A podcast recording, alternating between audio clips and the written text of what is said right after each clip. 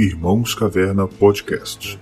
O podcast mais retrógrado, mais ultrapassado, mais anacrônico do Ocidente Próximo. Curta, compartilhe e ajude a espalhar a mensagem dos obsoletos. Até porque, quando se está na beira do abismo, o único progresso racional é voltar para trás.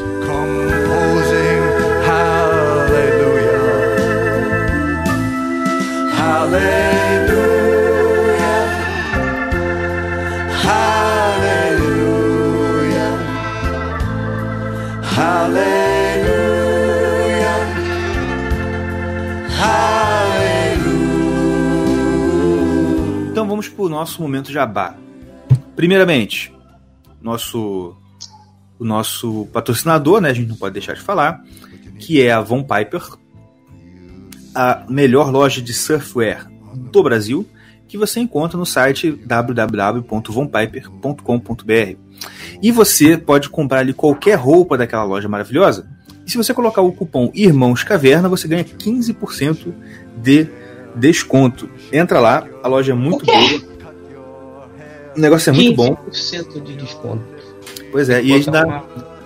Então tem a Von Piper, tem o nosso querido Romanini, que vai dar um recado aqui agora.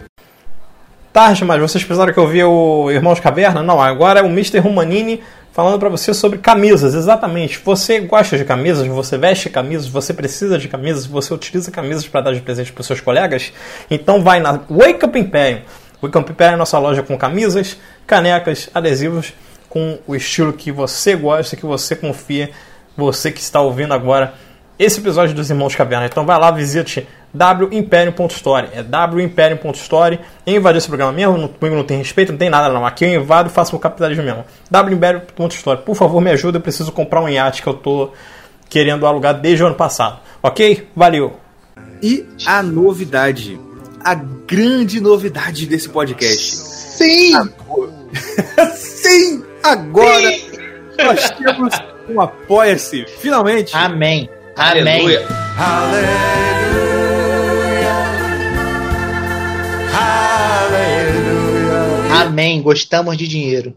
Exatamente, você vai poder ajudar esses irmãos aqui a, sei lá, melhorar de vida, né? Porque até vai estar para falar isso. Meu pai falou assim: Nossa, que orgulho vocês aí, o programa de vocês está muito legal. Eu acho que ele acha que a gente está ganhando dinheiro com isso, né? Ah, não, acho que ele sabe. Não acha, não. Ele sabe. Tô brincando. Mas, por favor, dê motivo pro nosso velho ter orgulho da gente. Dê dinheiro para a gente. Para quê? Até eu ia falar com vocês. ó, Eu vou até ler aqui. Se você entrar em apoia.se barra Irmãos Caverna. E você vai ter lá o nosso, nosso questão, o, apoio para você colaborar com a gente. E temos as metas. Vou falar aqui, porque temos metas. Não é só dar dinheiro pra gente e só não. Mas tem meta, olha aqui. Primeira meta: pagar a internet. Se a gente chegar a 80 reais por mês, a gente já consegue pagar a nossa internet.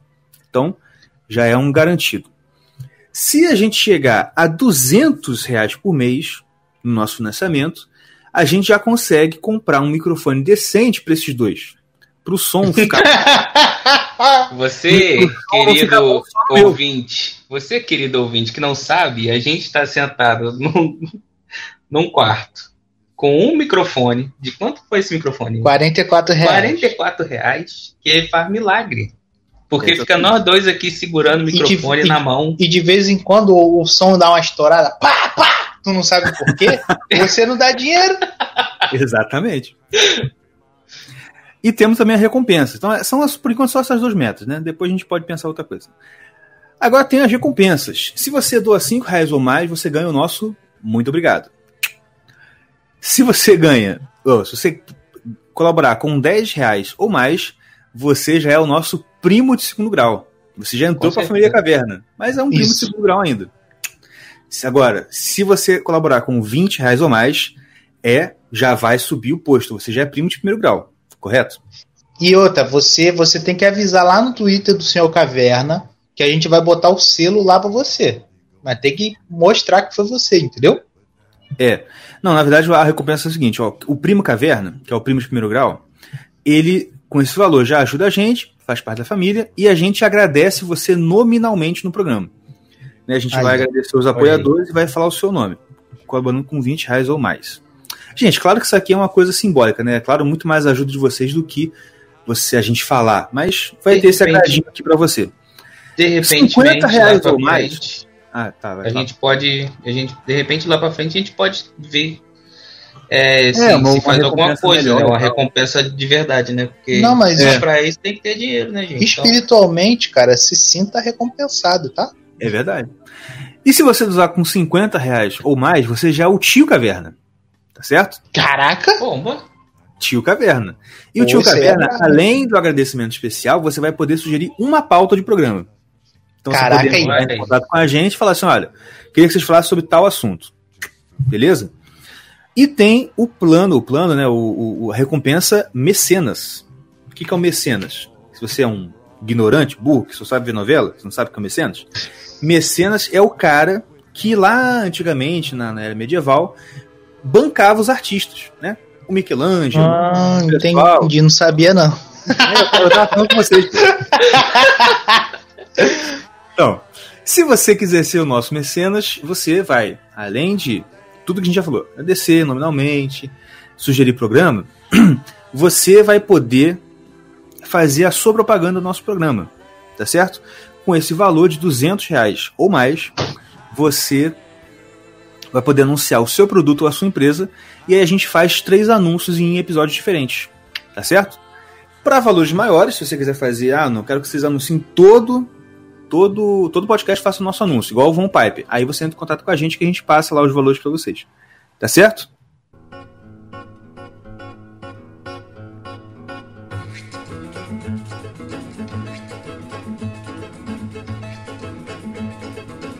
A gente sofreu bullying aqui outro dia.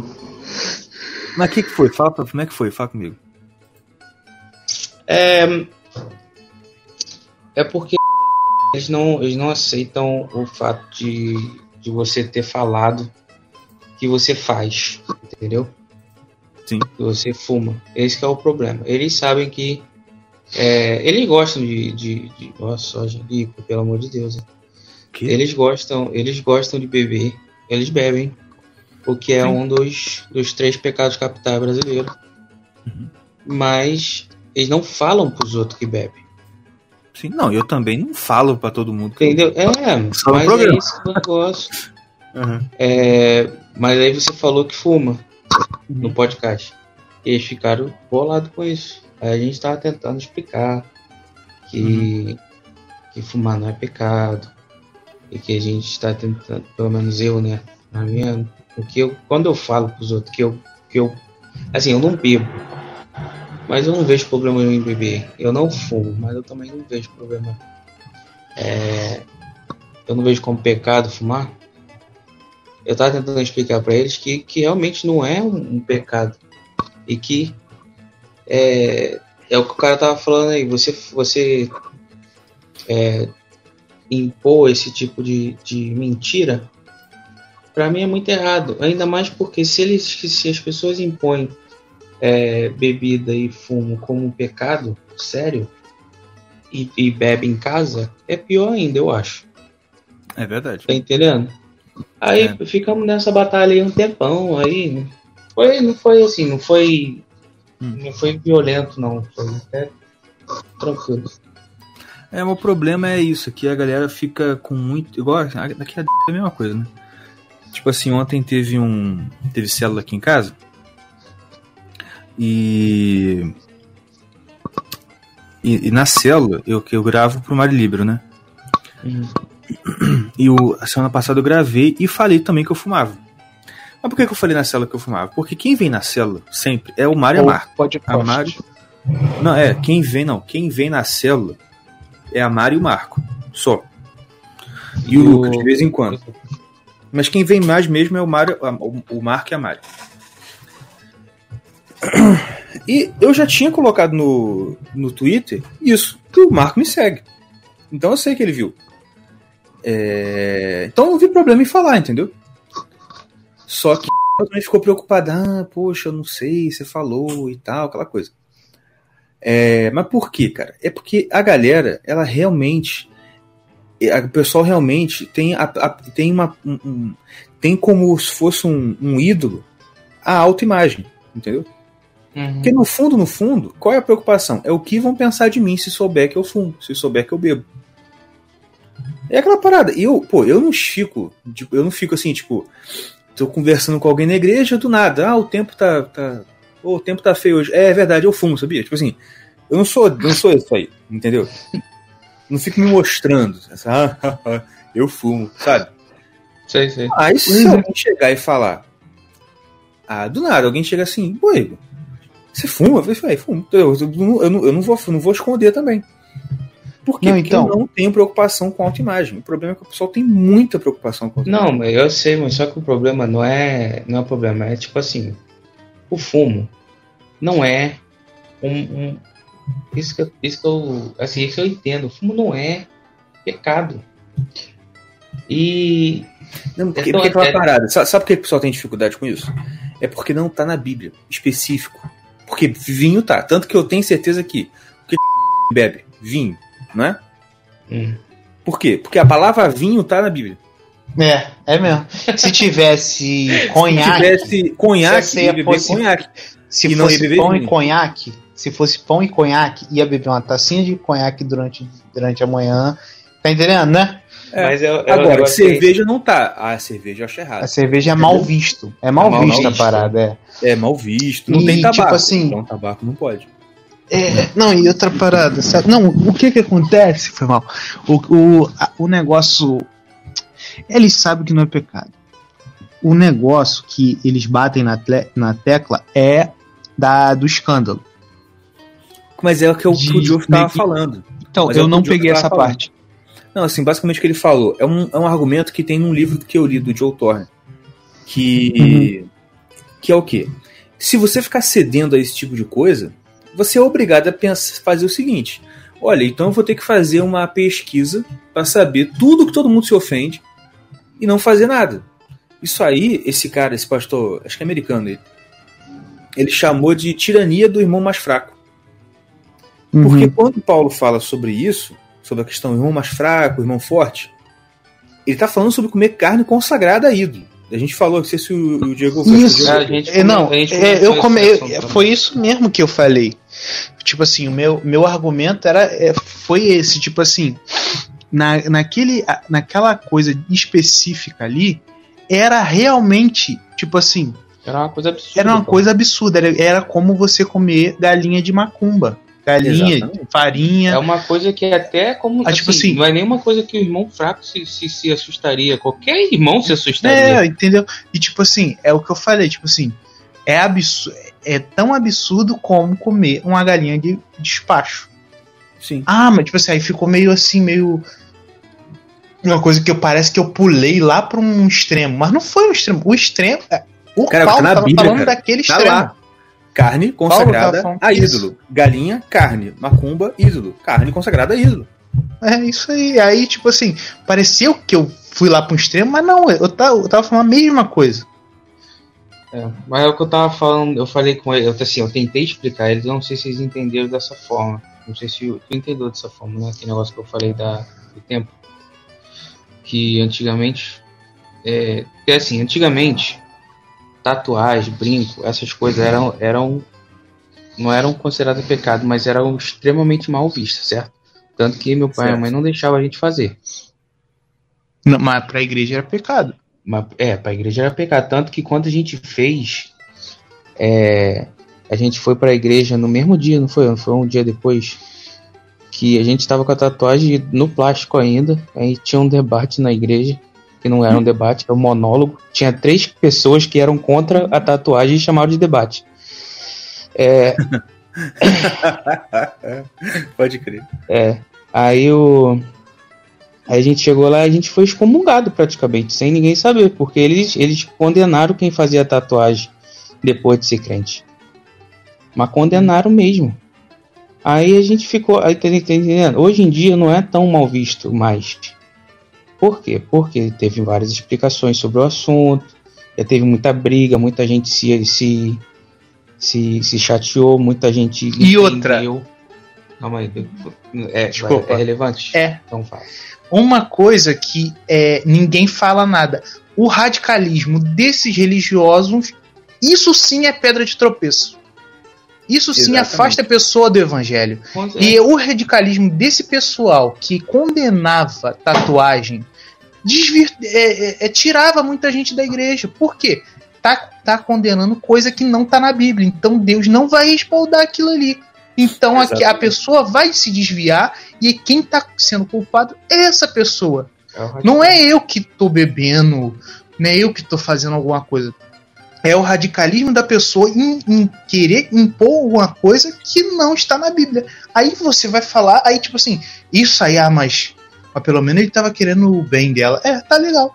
É, Explica isso tá lá então, tá bom. Explica isso pro diabo lá, quando ele tiver calma da pessoa.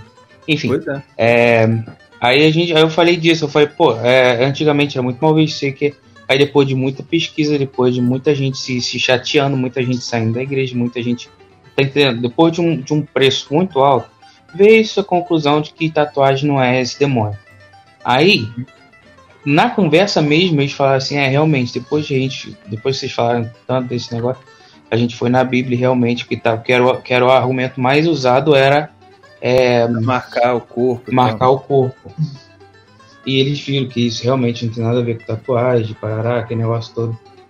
Uhum. E aí eu falei assim, eu- eu- o que eu acredito é que a gente vai continuar tendo essas conversas de bebida, de fumo, é, até ter uma, uma grande pesquisa, até vocês, até algum um pastor falar que não tem nada a ver, algum pastor que, que as Que pessoas gostam. admiram, né? É, Até, até muita gente sair da igreja, vai, vai acontecer o mesmo processo, o processo é sempre o mesmo Uhum. vai acontecer isso tudo e no final das contas vão falar, realmente, bebida não tem nada a ver. Realmente, a gente devia falar sobre isso. A gente, que negócio que eu falei da última vez que a gente conversou sobre isso. Foi, em vez de a gente proibir essas coisas, em vez de proibir e falar que é pecado, porque isso é, é uma doutrinação por medo. Em É. vez de você doutrinar a pessoa pelo medo, doutrinar ela com, com uma coisa que está na Bíblia, que é autocontrole. Certo? Certo, exatamente. Olha, eu não E- vou poder cortar isso aqui não, tá? Tá muito bom esse papo. Hum, É, Não vai cortar. Coloca a pina, é, coloca coloca pi. o pi. Não, é, eu Quando vou... for- Vai pi, pi. Entendeu? Tá bom.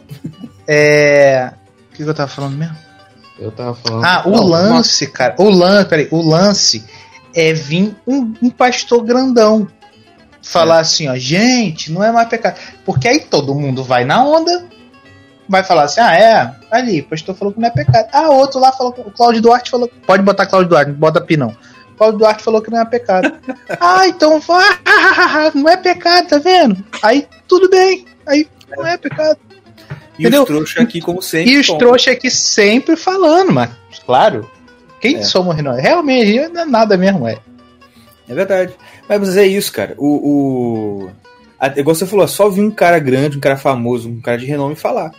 Entendeu? Uhum. Que aí todo mundo vai abrir e fala assim: é, não, é verdade. Isso é fogo. bicho. Como é, que, como é que o pastor tem uma visão lá na frente, né? Olha só, Pois é. É. Atemporal, Ah, ó. vive na graça, Visionário. né? Visionário. Visionário. Deve passar o dia inteiro na. na- É fogo, minha gente. Mas é isso aí. E aí, como é que estão as coisas aí? A corona já, já parou de, de fechar coisas e como é que tá? Tá aberto normal aí? tá abrindo normal, né? gradualmente. Aqui, aqui esse é, é- é terra de ninguém, né, cara? Aqui nego tá saindo, a gente mesmo tá indo Eu nunca caminhar. fiz quarentena. É, eu não fiz quarentena. Assim, a minha quarentena era o seguinte: não tem nada pra fazer do lado de fora, eu vou ficar dentro de casa. É, aí. É, aqui mas é também. assim. Aqui. Não, não, aqui As- é as lojas- mas... É, aqui também, mas é um neurótico tipo assim. Não, eu tem tô- uns eu- neuróticos, outros Não, eu sei, mas só que é assim, eu tô neurótico, mas eu prefiro estar neurótico doente do que neurótico com fome, né? Aí vão pra rua É. e passeia, não, passeia não, é trabalha, Fome, abre cara. loja. As lojas estão tudo abertas aqui, cara. Eu não vi tá, uma loja fechada, fechada mesmo a Vera, não. Não, Banco, aqui tem tá muita bom, loja banco. tá. Não, o banco, Só, Banco- só, não tá, só tá aberto caixa, né? Então, o banco só tá aberto caixa, fica fila o dia inteiro, né? Mas. Na lotérica pra pegar os Bomba 600 contos do. Bolsonaro, falando mal do Bolsonaro. Não. Não, então, isso que eu queria falar. Hoje eu fui na, na feira aqui, que aqui na cidade tem uma feira tradicional, né, todo sábado. E o que acontece, cara? Hoje eu, eu sempre vou mais tarde, por quê? É o fim de feira, você pega lá umas frutas, uns negócios lá bastante, um preço baratinho. É... E eu fui nessa esperança, comprar banana, que tem uma mulher lá que é uma barraca de banana que você dá cinco conto, a mulher enche um um balde de banana pra você quase. É muita coisa. e aí, pô, mas cheguei, vazia, vazia a feira. Eu falei, caraca, não teve feira, mano, não é possível. E. Porque aqui já tá reabrindo o comércio. Eu falei, ah, então a feira já tá voltando, não tá. tá. Aí eu fui, fui procurar saber. O. Teve, tinha assim, tava, tava pouquinho feirante, né? Não, não, nem todo mundo foi autorizado a voltar, só poucas pessoas. E com aquela coisa de distância, aquela palhaçada. Né? Mas o que eu achei hum. mais legal foi que quando eu tava voltando, Aí eu tô chegando no carro assim, eu tô ouvindo, né, um cara falando, um velho numa, numa barraca e vendendo não sei o que, conversando com outro velho de bengala, é, falando assim, não, é desse jeito mesmo, não, que, que, agora tá vindo esse ministro novo aí, ele vai mandar abrir as coisas, porque quem tava mandando fechar era aquele vagabundo do Mandetta lá. e falou assim mesmo, ele que tá junto com esse vagabundo, esse prefeito nosso aqui, que mandou fechar as coisas. Ai, que maravilha. Cara, mano, eu falei assim, cara, esses caras tão muito ferrados. E pessoal que aderiu, né? Ou vamos salvar a população, vamos fechar tudo. Os governadores prefeitos que aderiram a isso, eles estão muito ferrados. Tiro no pé que esse cara podia dar Não, na vida cara, dele. E o pior, sabe por que, que é muito ruim isso? É. Porque, é, tipo assim, eles estavam o tempo todo. Ah, vão fechar porque o pico da, da neblina vai ser. vai ser não sei, não sei que, sei que de abril. Não veio nada. Aí, ah, não, vai ser em maio. Ah, não, vai ser em junho. Ah, setembro. Pô, meu irmão, tá de sacanagem, tu tá zoando com a minha cara, né? O povo não é idiota, cara. Tá entendendo? O povo não é burro ele viu que isso aí era, era, era, era coisa errada. Não, eu queria te consertar, te consertar aí. O povo é burro, cara. mas o povo, ele é, ele é doutrinado. o, povo é, o povo é estudado na malandragem. Então, é esse tipo de burro que eu, não tô, que eu tô tá falando. Entendendo? Ele, ele, o, o povo vê malandragem de longe, meu. Isso, é. O povo não é burro desse, desse, nessa, nesse aspecto aí. Tipo assim, ele, é, ele não é burro, ele não é. É, não é burro, assim, de, Não é de otário, aceitar. não é otário. É é otário, otário. entendeu? Pô, Exatamente. É, eu tava, eu tava, eu recebi um vídeo, não sei de quem, acho que foi no, no Instagram. Hum. Aquele, como é que é o nome daquele cara do Pânico da rádio? É, Emílio? Caio, acho que é Caio, né? Um Caio que fala todo engomadinho. Caio Coppola. É ele mesmo? Vai Ele, eu acho que ele entrou num, num debate na CNN, se eu não me engano. Ele tá na CNN agora. É, então ele tava num debate lá falando que a Alemanha já começou a abrir os comércios, não sei o quê. E que, assim, Alemanha, Espanha Itália estão começando a abrir o comércio com, com restrição, mas estão abrindo os comércios. E ele falou um negócio porque é, esses países, é, os países lá de primeiro mundo, eles estão vendo que é, tipo, abrir, fechar o comércio na crise é pior do que você ficar com, com, com vírus. Com certeza, pô. Aí com um monte de cara- restrição, com um monte de coisa que, que, que os comerciantes têm que fazer, mas eles estão abrindo. Aí aqui não, aqui o Bolsonaro é um monstro, né? Tá querendo matar velhinho. Vai fechar tudo. Tem que fechar tudo. Exatamente. Ontem eu, ontem eu ouvi uma, um comentário no Terça Livre, muito bom, que. Hum, falando sobre, sobre esse negócio aí do, do corona e tal.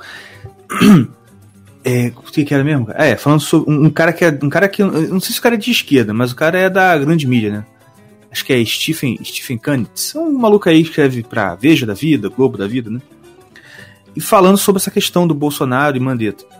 Ele falou uma parada muito certa, que é o seguinte: o embate do, do- entre Bolsonaro e Mandetta foi o seguinte: o exército ele já tem know-how de, de, de medicina, sim, muito avançado no Brasil.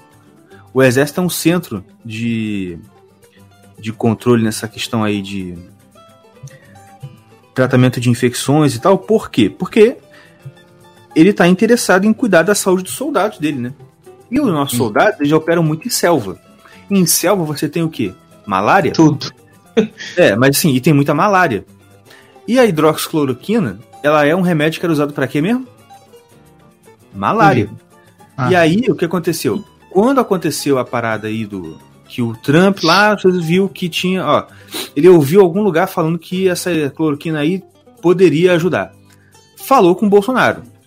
E o Bolsonaro animou e foi lá: olha, é, exército, qual, qual é que tá o estoque aí desse medicamento? Não, tem tanto. Só que aí o Mandetta chegou e falou assim: não, melhor não, PPP, popopó. Isso aí não é, não é testado e PPP. Tá. Aí qual foi a postura dele? Que é a postura que ele sempre tem. Pô, eu não sei, eu não sou médico, eu não tenho, né? Pô, eu não- sou Uhum. especialista. E o cara é médico, vou ouvir ele, beleza, então ufa. Ele, ele deu uma afrouxada.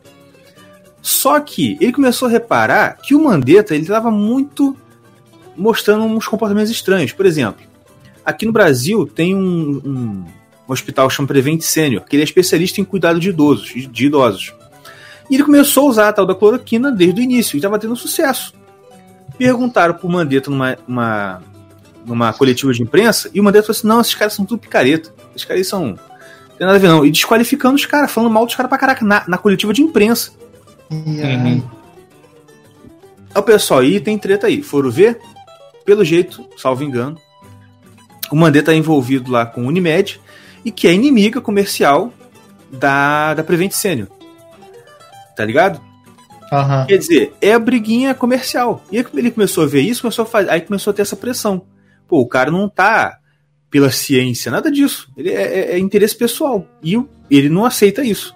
Até que, graças a Deus, aí saiu um maluco e entrou um cara novo, que segundo o Ferante lá, vai abrir essa porcaria toda, porque o safado do Mandetta tava fechando. Não, e cara, como é que pode. A, a esquerda é, é ridícula, cara. Que vontade de bater em esquerdista.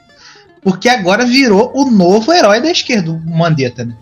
Cara, eu vi uma Engraçado. reportagem É escrito muito assim: engraçado essas sai paradas. um ministro. Ó, eu vi uma reportagem que sim, sai um ministro, nasce um candidato, Meu Deus, já? já. Cara, qualquer um que, que se opõe ao, ao, ao Bolsonaro vai virar herói da esquerda. E o pior de tudo é que esse idiota desse Mandetta, ele com certeza acha que tem chance. É, e, e acha mesmo, cara. Acha mesmo, acha Tu mesmo. viu como é que ele saiu, cara? Pois é. Viado. Cantando é bonita. É bonito. Não sei o quê. palminha. É E dando abracinho lá. Ai, meu Deus, vai. Não, o povo logo cara, pega, mano. O povo logo pega. Ah, não pode dar abraço, né, safado? Não Mas isso pode aí, isso, O pessoal né? acha que esse vídeo não ia ser compartilhado e não ia chegar no Zé, no Zé, no Zé das Couve. Eu acho que o Zé das Couve não tem WhatsApp, não tem um carinha que manda lá tudo pra ele no WhatsApp. Não tem a, da, Não. a, a senhorinha da, da rua que, que é fofoqueira mesmo? Exatamente. Grupo. Mas enfim, outro assunto. Nando Moura, vocês estão sabendo? Ah, É o quê? Não, Nando Moura, vocês estão sabendo? ele tá estressado. Não, isso já é. Mas o que foi descoberto agora é o motivo, o motivo não, é aonde o seu Nando Moura vai liberar o seu estresse. Ele vai lá chegar, olha, Ih, eu preciso agora relaxar, extravasar, botar pra fora, preciso botar pra fora. E onde ele Hum. vai extravasar? Vocês não estão sabendo mesmo não, né? Vocês não- Não! Surgiu um vídeo aí, o Code Hack, que é um cara aí que faz uns vídeos aí muito bom para YouTube e, e tá no Twitter de volta.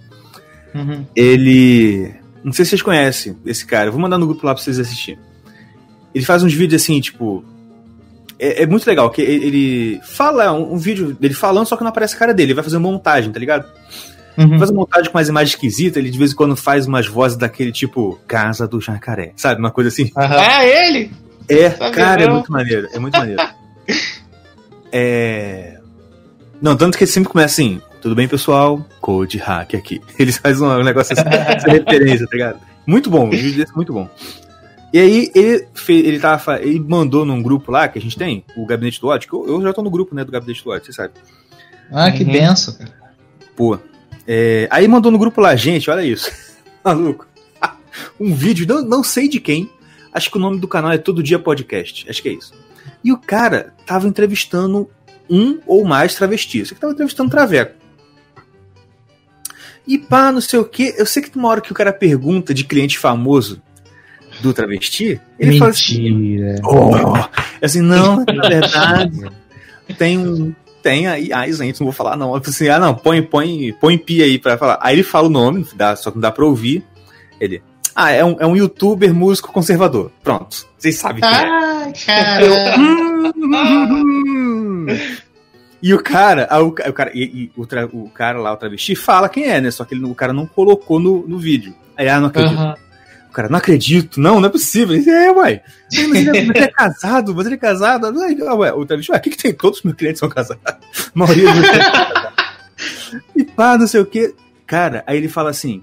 Aí, o cara ainda foi ruim. Perguntou assim: não, mas ele, ele é mais ativo ou é passivo? Aí o Traveco falou assim: olha, digamos que ele gosta de experimentar muitas coisas. Meu Deus do céu, cara. Não acredito. Cara, impagável, mano. Impagável. Tá aí. A gente sabe por quê. Não, e aí faz uma montagem, né? Com ele. Por exemplo, tem um, tem um vídeo, vou botar aqui também. 25, 29.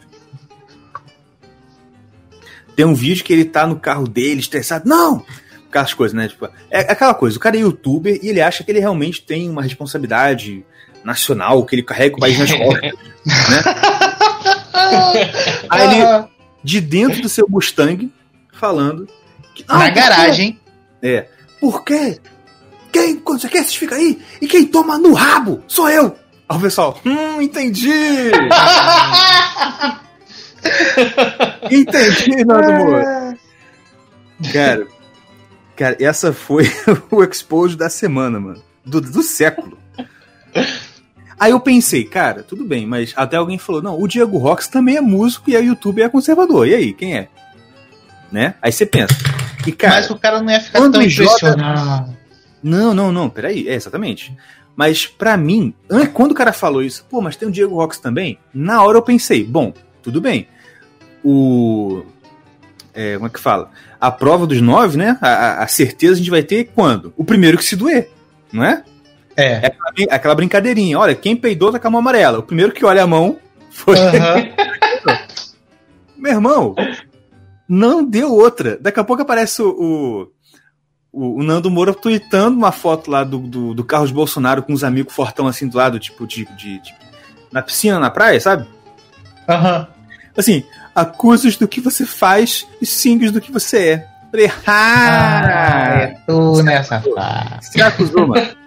Irmão, se não era com ele, era só ficar quieto. Deixa isso passar. E ó, uma, uma coisa de quem tá, tá devendo também é, é, é arrumar amigo pra falar que tem, ah, eu também não tô sozinho, fazem também aqui, ó. Exatamente. Pois é.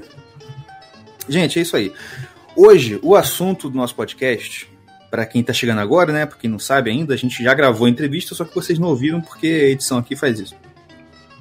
Mas A gente vai voltar a falar sobre aquele assunto polêmico, sensível, que deixa os cabelos de todo mundo em pé, que é tabaco, bebida, esse tipo de liberdade aí cristã que muita gente acha que não deveria existir, não é? Só que hoje a gente não tá sozinho, porque da outro episódio a gente resolveu falar sozinho e tomamos aonde, Nando Moura? Aonde? No meu rabo, o dia inteiro. Ah, eu vi essa piada, viu? De longe. Então a gente trouxe alguém para embasar aqui a situação, um cara que sabe muito do assunto, um cara muito gente boa. Cara, falar a verdade, eu eu não falo isso depreciando o cara, porque eu não conhecia tanto, eu não conversei, nunca eu nunca tinha conversado com ele assim muito. Mas, mano, eu fiquei impressionado com o cara, mano. O cara é, sabe muito, o cara é muito inteligente, né? E, e fala de muitos assuntos assim com uma desenvoltura muito boa que é um brasileiro que mora nos Estados Unidos, chamado Geoffrey Swite, que tem um canal no YouTube chamado Geoffrey the Giant Brasil. Eu vou deixar aqui na descrição o link do canal dele. No canal dele, ele fala basicamente sobre cachimbo, charuto, é charuto? Ah, mais charuto não, mais cachimbo mesmo. Ele Ele é é um gordinho, barbudo, Igor? É. Ah, eu Ele sei mesmo. quem é esse cara. Cara, o Sim. cara é muito gente boa. Dia bonito. Apreciando um Ah, um cachimbo. eu, eu já vi, eu acho que eu já vi Ele esse mandou um cara. vídeo pra gente vendo. Não vi, não. Eu não vi o vídeo, mas você acha que você... Paisagem linda. Oi, gente, né? Ele vai assim. Oi, gente. Paisagem linda. Dia bonito. degustando o meu cachimbo. Exatamente. E a gente falou sobre muitos assuntos, cara. Eu, eu chamei ele pra falar sobre cachimbo e tal, sobre o livro dele. O livro dele que se chama é, Fuma- Fumando Cachimbo de um Modo Cristão. É, é um livreto, né? Um livrinho bem curtinho. E. Mas acabou que a gente falou de muita coisa. A gente falou de homeschooling, a gente falou de né, educação de filhos, livros pra família, assim, se você tem família e tal. É, muita coisa, muita coisa. E claro, falamos sobre essa questão de liberdade cristã, essa coisa toda de. Ah, ah, ah, eu, eu, eu, eu concordo de fazer tal coisa, mas meu irmão não concorda, como é que eu faço? E o que eu achei interessante da- das falas dele, uma parte que ele falou, vocês vão ver aí na entrevista, sobre a importância de você exercer a sua liberdade. Entendeu? Por quê? Uhum. Porque, resumindo, né? Não sei se eu posso resumir assim, mas resumindo, é porque você tem um efeito pedagógico, né? Porque senão você vai deixar o cara a vida inteira achando que aquilo ali que ele tem como um valor moral absoluto, achando que é um mandamento divino, e não é. E não se engane. Você, tão, tão errado, tão, tão prejudicial quanto você não seguir um mandamento, é você seguir uma coisa que você acha que é um mandamento, mas na verdade não é. É só uma moralidadezinha da sua cabeça, ou uma coisa que você foi acostumado a pensar, mas que de cristão não tem nada. É pagão. É pagão tanto quanto qualquer outra coisa pagã. Não é? Amém. Amém, irmão.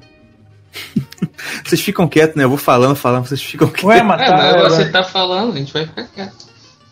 Tá quando certo. um burro fala, O outro abaixa a orelha. Solta abaixo a orelha. Eu falei isso aqui em casa uma vez, as meninas ficaram assustadas. Eu falei assim, o que, pai? Eu falei Assim, é isso. tu é burro. que pai? Não, pior, pior que elas nem ressentiraram isso. Elas ficaram, ficaram, elas ficaram ofendidas que eu falei que elas são burras.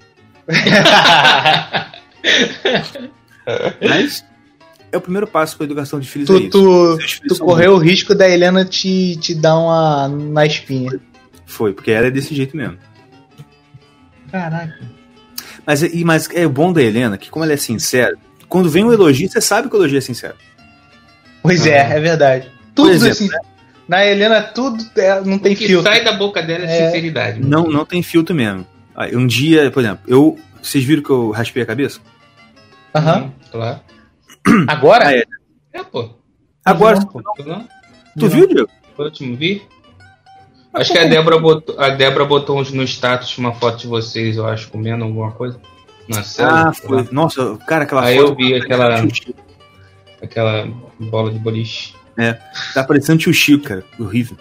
Tá o, pior que, o pior é que ele tá sem barba. É, tá, É. tá igual o tio Chico da E eu tô, tô sem barba, tô careca, e apesar de ter emagrecido, ainda tô gordo. Então, Desculpa, Chico mas. Tá igualzinho o tio Chico da família. Tá. Aham.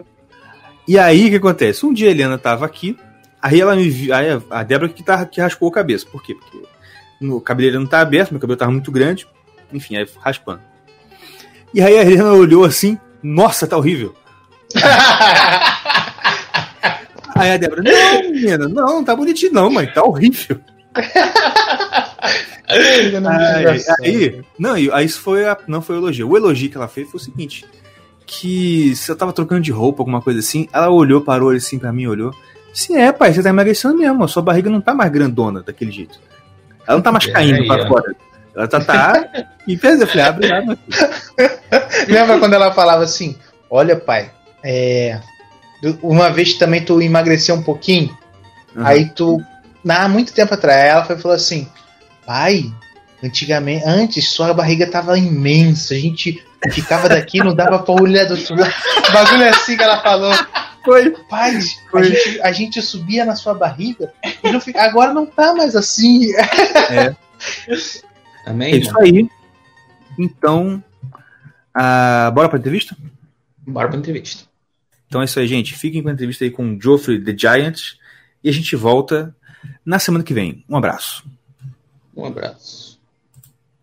baffled king composing hallelujah. Muito bem, meus queridos, estamos de volta para mais um episódio do Irmãos Caverna. E hoje a gente vai voltar ao assunto polêmico. Esse assunto é, é, como é que eu posso dizer? Sensível, que é o assunto de tabaco.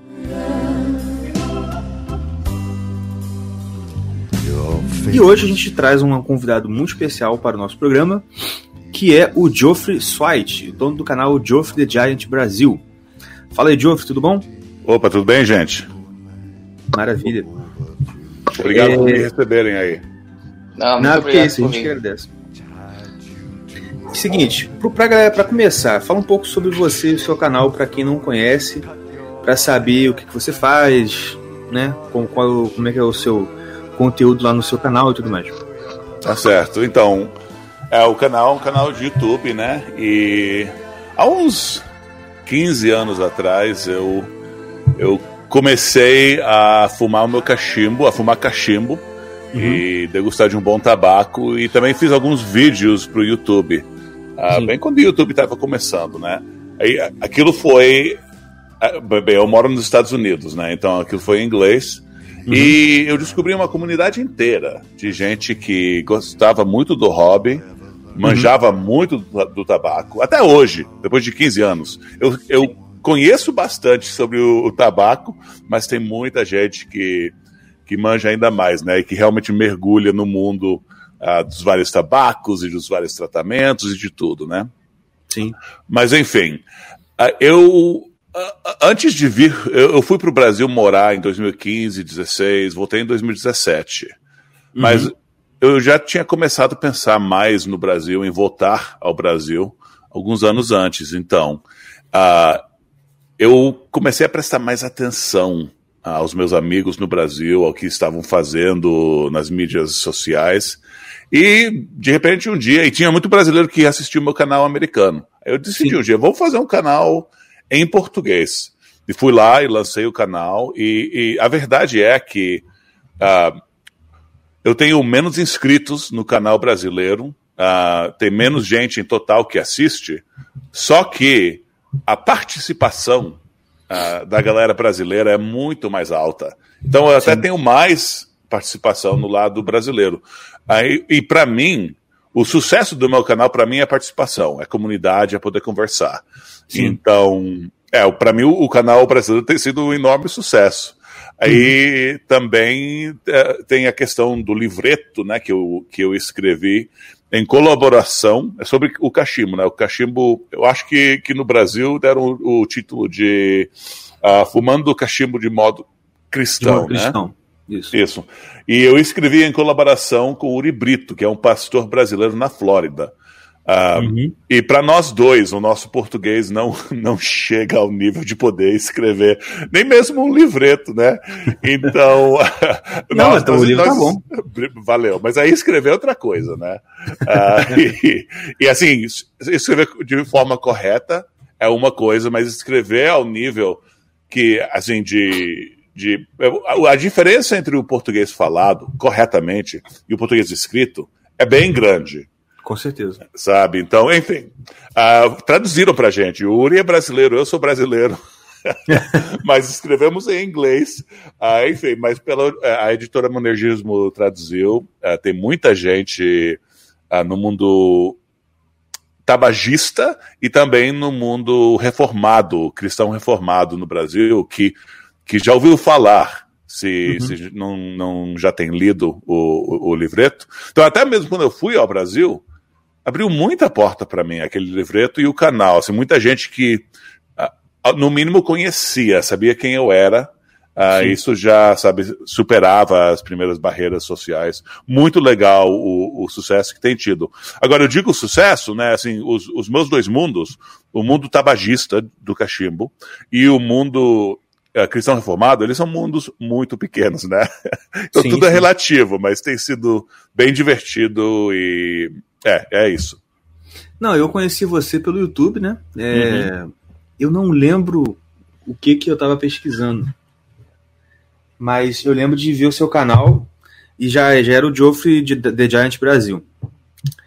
E, cara, eu, eu me amarrava, porque o canal do Geoffrey tem as degustações de tabaco e tudo.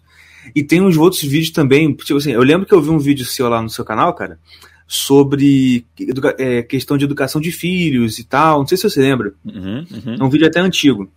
Tem vídeos disso, tem um vídeo lá de você falando de um sanduíche que você achou não sei aonde lá, que era maravilhoso, que eu lembro.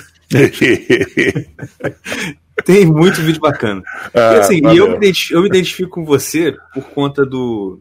Assim, né, o pessoal aqui, que, quem me conhece sabe que eu tenho um porte, assim, meio. O pessoal fala meio americano. Sou, tenho 1,86m, tenho, Hum. sou fortinho. então, tem, tem dar essa aparência. E, cara, eu comecei a ver você, o, o seu canal, porque eu já tinha começado a que- pesquisar sobre a questão de tabaco, sabe? Aham. E eu gostei muito de, de ver o seu canal, exatamente por, por ser você ser um cara que é, que é reformado, um protestante que, que, que, que fuma, né? Aham. Porque a gente costuma aqui, não sei se você sabe, que, no, que na realidade aqui no Brasil, o, o protestante ele é muito, muito, muito avesso a esse tipo de. a, a isso. O católico É. nem tanto, né? Não sei se você sabe, o católico Não, já é, bem- mais de boa. assim. É, e é interessante aqui nos Estados Unidos também, né? Porque, assim, é, também? ah, é, não é tão. Forte.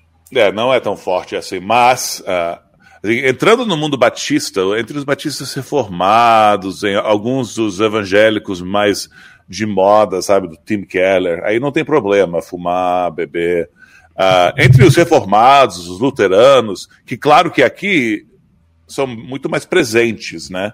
Ah, Não tem questão nenhuma, ninguém pensa, assim, é, é que nem católico do Brasil, não é, fumar não é, não é problema nenhum. Ah, mas claro que os, os ramos da, do evangel- eh, evangelicalismo que influenciaram o Brasil mais, aqui eles não são tão grandes assim, né? Os pentecostais especialmente. E é, tem muita coisa sobre o pentecostalismo no Brasil que entrou no protestantismo como um todo. Sim, com certeza. Não, mas, mas realmente tem muito. Acho que a influência maior aqui no Brasil dessa questão de. dessa rejeição, né, a, a tabaco e bebida, acho que é essa influência realmente dos pentecostais no protestantismo brasileiro. Eu acho, né? Porque, assim, engraçado que é como você falou, aí, mas aqui no Brasil, o batista, o presbiteriano, o assembleia, todo, todo mundo tem uma rejeição muito forte. É muito raro você encontrar é, e é um ou outro. Você não, você não consegue delimitar por, por denominação. Assim, eu não conheço muito luterano por aqui, a igreja luterana. Aí eu não posso falar por eles, mas, por exemplo, eu já fui, a gente, né, lá, em casa. Batista, muito tempo. Ah, a gente ficou indo para algumas igrejas também pentecostais por um tempo. E depois que eu casei e saí de casa e tal, eu fui para presbiteriana, onde eu tô hoje. Uhum. Na presbiteriana você não é tão forte a rejeição, mas dizer que é de boa também é exagero. Né? Pois é, então o que acontece é que tem muitos ramos do, do pentecostalismo e, e- e da igreja evangélica no Brasil que não é assim total rejeição, mas é, é a total aceitação da ideia ah, de, de não fazer o irmão tropeçar, né? Que, bem, isso não é uma ideia, isso é um, é um, é um mandamento bíblico. É mandamento. Mas, a, mas a, a definição que eles têm, efetualmente, ah, nós somos paralisados, né? Não pode fazer nenhuma coisa que qualquer irmão poderia Possa ter alguma. Possivelmente se escandalizar. É, exatamente. E assim, em algum momento, o, o irmão vai ter que chegar na madurez. O Paulo é, assim, é, é bem claro o que é maduro e o que não é. E assim, deixar o irmão Fraco. Deix- deixar o irmão fraco ser o que domina, isso é uma coisa que vai paralisar a igreja. Não, só na questão do tabaco, né, mas em muitas outras questões bem mais importantes. Isso Com acontece. certeza. Com E assim, o, o, o exemplo que Paulo dá é só sobre é uma coisa especificamente que tem a ver com cultuação e com comer carne que foi sacrificado a deuses. Aí para levar isso para todo canto da vida e para dizer que o, que o que o que o irmão fraco quer em todo canto da vida vai ser o que domina, em vez de, da sabedoria dominar e de trazer o irmão para um lugar mais maduro vai dominar. É isso que é mais importante. Com certeza. Enfim, a- a- nós, nós tiramos tudo do- de contexto e deixamos uma ideia. É Por isso que eu falei ideia, né? Porque o mandamento é não deixar o irmão tropeçar, não fazer o irmão tropeçar. Mas a ideia por trás, o princípio, não deve ser todos ficarmos no mingau, mas deve ser todos irmos para frente e crescer em maturidade para um dia o cara poder comer carne, né? Exatamente. E, e é o que eu falo com quando entra esse tipo de discussão. Se você reparar, cara, o que Paulo tá, o, o, o que Paulo tá tratando lá na carta é Coríntios, é Coríntios, acho que é Coríntios. Uhum, uhum. O que ele fala lá, ele recomendando gente, é, tudo bem, tem a galera que é mais fraca e não entende, mas quem é forte pode fazer sem problema. Ele trata com uma certa naturalidade uma coisa que aqui pô, seria o escândalo dos escândalos, que é você comer carne oferecida, fazendo a, a, a, como fala, fazendo a atualização, não é atualização, quero dizer, contextualizando pro, pro nosso, pra, pra, nosso, nossa era, pro nosso, nossa vivência normal, Uhum. o que ele tá falando é basicamente o seguinte, olha, se você passa na rua, tem uma galinha lá no, na coisa, não é? É, é isso mesmo, né? Pegar Você aquela que cachaça sabe. da, É. da esquina que você. Gente, o Exu nada é. Você pode pegar a É, galinha e não, comer. mas, aí, mas imagina fazer isso, hein? Meu Deus do céu. E o pessoal quer dizer que, que, que, que uma coisa assim, que não tem absolutamente nada a ver com isso. É, É. isso mesmo. Como você beber uma, uma bebida alcoólica, ou você fumar um, não, um cachimbo, um cigarro que for, aí é a mesma coisa. Cara, isso aí é uma. É uma é, não é nem interpretação, é de- deturpação do que ele falou. Sim, não, com certeza. É, é- é- é bem como. A maneira em que você colocou é, é como eu coloco, porque eu acho que é, é, é assim mesmo. Assim, é uma. É uma o, o, o caso que Paulo está trazendo é uma coisa que nem, nem pensaríamos nesse escândalo. Nossa. A gente está num nível muito menor e já ficando escandalizado. Não, eu vou te falar, eu já ouvi, eu já tinha, eu tenho amigo, eu, tinha, eu, tinha- eu tenho não, é que assim, já não tenho muito contato com ele. Mas ele falava assim, não, eu tô na rua, eu vejo, se eu tiver com fome, se tiver uma galinha ali no terreiro, eu como. Eu pego, consagro, oro e como. E eu achava estranho, eu falei assim, caraca, acho que eu não tinha coragem, não. Ah, não, Mas- não, mas mesmo assim, o cara não está errado, né? Ó, Não, errado consagrei tá. primeiro, né? Exatamente, pegou, consagrou, irmão, amém. Mata e come. Ah, Mas é, cara, e assim, e, e é o que você falou, eu vi isso aí, que você falou, essa questão do irmão mais fraco dominar, salvo engano no livro do Joe Thorne, os charutos e a glória de Deus, né, uma coisa assim. Inclusive eu fui até procurar um dia desse pra pôr aí, pra indicar, não achei mais, não sei se... Não vi mais na Amazon. procurou o quê? O livro do Joe Thorne? É, É, bem, eu não sei se em português ainda tá ou se o a- acho que foi da Monergismo, né? Aquele. ah, É, isso, é isso. É, É, talvez- eu procurei talvez na se- Amazon.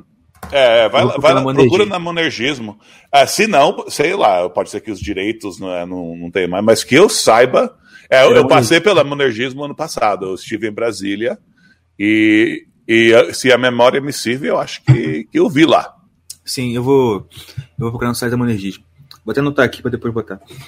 E o que, eu, o que eu gostei do livro dele é que ele fala isso, que muitas vezes a gente, por conta dessa, dessa argumentação, a gente cai na tirania do irmão mais fraco. Achei esse termo muito legal. É. Uhum.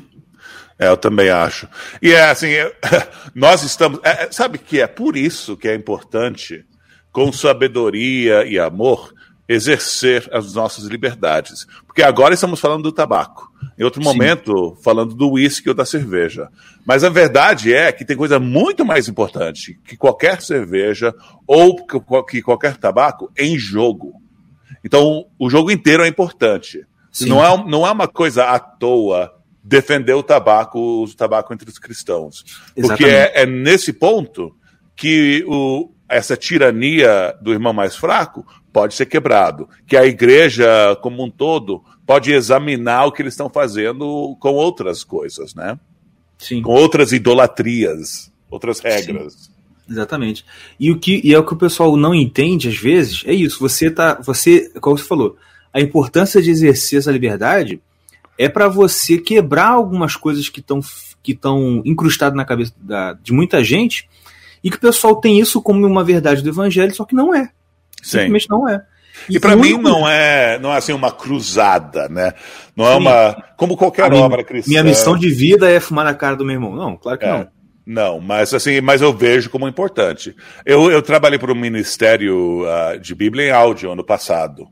Ah, Eu lembro e- que você falou. Você, Uhum. você- você até que se afastar um pouquinho, né, e tal. Sim, é isso mesmo. Eu tive que sacrificar. E assim, nas mídias sociais, cara, parar de fazer o que você faz por um ano pode te, te, te destruir, né?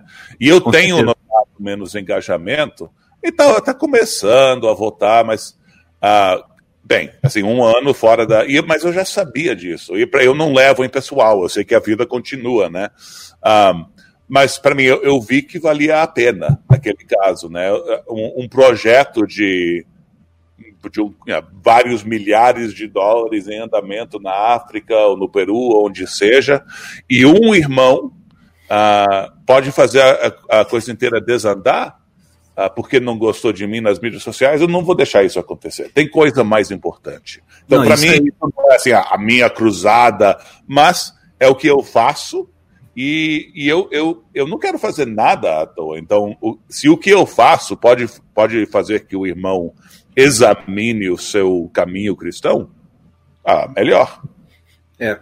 Não, isso aí é, e essa é a diferença. né? Aqui, na, aqui em casa tem uma, uma reunião semanal da, do, pessoal- com alguma pessoa da igreja que chama célula. Não sei se você conhece esse, esse termo.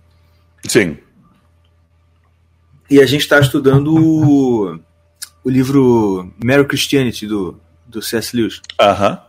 E aí, cara, tem uma- um capítulo que fala sobre as virtudes cardeais, que ele fala sobre essa questão quando ele fala da temperança, né? Que seria moderação. Hum.